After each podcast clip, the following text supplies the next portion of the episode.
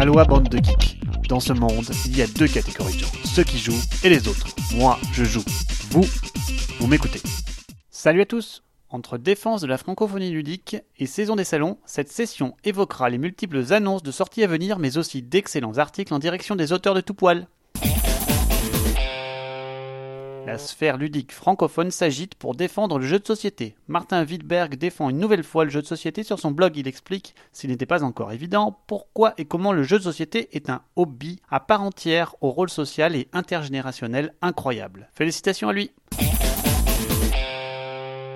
En contraste, c'est le Huffington Post qui vante la popularité des barrageux au Québec. Le Québec conquis par les barrageux? La réponse est oui.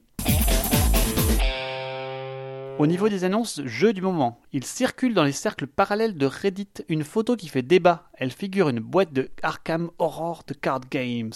FFG aurait-il ça dans les cartons? On parle même d'un LCG, mystère et boule de gomme. Yellow vient de dévoiler la nouvelle version de King of Tokyo, redesignée intégralement. Par ailleurs, ils ont annoncé l'arrivée d'une nouvelle extension avec des pouvoirs supplémentaires, cette fois-ci pour King of New York et King of Tokyo à la fois. La franchise n'est pas prête de s'arrêter, mes avis. Repoprod annonce une seconde extension pour Cash and Guns, Team Spirit. Elle permettra le jeu en équipe et étendra le nombre de joueurs maximum à 9. Vous le sentez le Team Spirit pour partager le butin? Ça va se régler à coup de cojones Xia, le grand jeu bac à sable intergalactique où l'on peut faire évoluer sa civilisation, former ses armées, faire prospérer le commerce et explorer de nouvelles contrées, eh bien Xia a une extension actuellement en Kickstarter. Elle contiendra plus de tout. Plus d'événements, de vaisseaux magnifiquement prépeints, de nouveaux secteurs de la galaxie, une bonne grosse extension pour les aficionados. Il reste encore 7 jours, mais le jeu a d'ores et déjà éclaté quasi tous ses stretch goals avec plus de 4000 backers. AEG annonce Guildhall Fantasy, une rethématisation de Guildhall, un bon jeu de par sa mécanique qui ne brillait malheureusement pas du tout par son thème. Trois différentes boîtes seront proposées cette fois-ci. L'une reprendra les personnages de l'original, tandis que les deux autres proposeront de nouveaux pouvoirs. Une initiative à saluer, ce sont dans les vieux pots qu'on fait les meilleures soupes. La saison des salons bat son plein et le Flip vient d'annoncer son jury. Le Flip propose chaque année du jeu dans toute la ville de Partenay, ainsi qu'un gros concours de prototypes qui sera cette année présidé par Dr Mops, qui pourra notamment compter sur Mathilde Spriet de chez Gigamic, Benoît Forget de chez Purple Games ou Sébastien Dujardin de chez Pearls Games. Voilà un jury fort en éditeur, un indice qui en dit long sur l'intérêt des éditeurs pour les concours de prototypes d'envergure. Le salon qui s'est déroulé la semaine dernière n'est autre que le plus grand salon de Grande-Bretagne, le UK Game Expo. Il a rassemblé plus de 12 000 personnes uniques sur les trois jours, soit plus de 25 000 personnes sur le salon. Ça commence à peser dans la balance.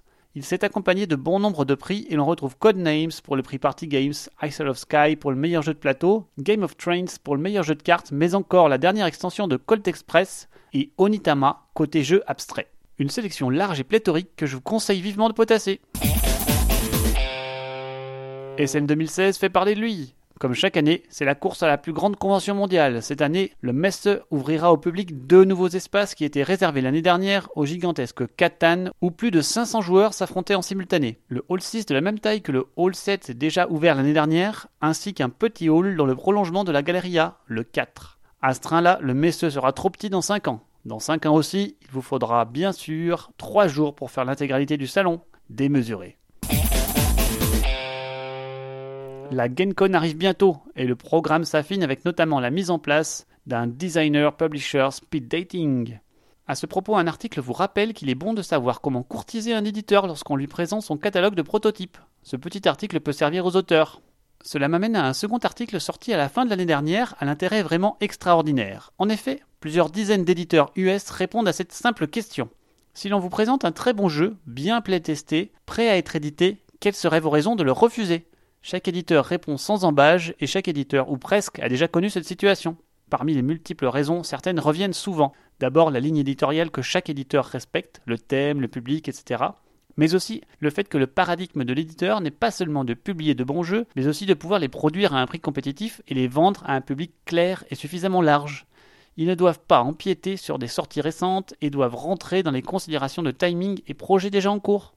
Au-delà, la plupart des éditeurs sont comme tout le monde et le lien social à l'auteur est essentiel. Si ça ne passe pas, tant pis. Pour terminer, dans le monde du jeu encore petit, la demande de clause de confidentialité de la part de l'auteur ou de l'achat de propriété intellectuelle passe mal auprès de certains éditeurs. Tout ça pour dire qu'un bon jeu sera édité, rarement du premier coup, mais qu'il ne faut jamais abandonner, et qu'il trouvera un éditeur tôt ou tard. Le timing de la proposition est un élément clé qu'on oublie parfois, ne connaissant pas la position des éditeurs à qui on propose nos prototypes. Amis auteurs en herbe, foncez sur cet article très enrichissant. Enfin, pour aller plus loin sur le précédent sujet, terminons par une mauvaise nouvelle pour les auteurs. La justice américaine a débouté le recours placé par l'éditeur de Bang pour plagiat mot pour mot de sa mécanique dans Legends of the Three Kingdoms. La raison principale en est que la façon dont la loi sur la protection intellectuelle est libellée ne permet pas de protéger une mécanique. Je vous laisse réfléchir à cette sentence. Sur ce, jouez bien et à dans deux semaines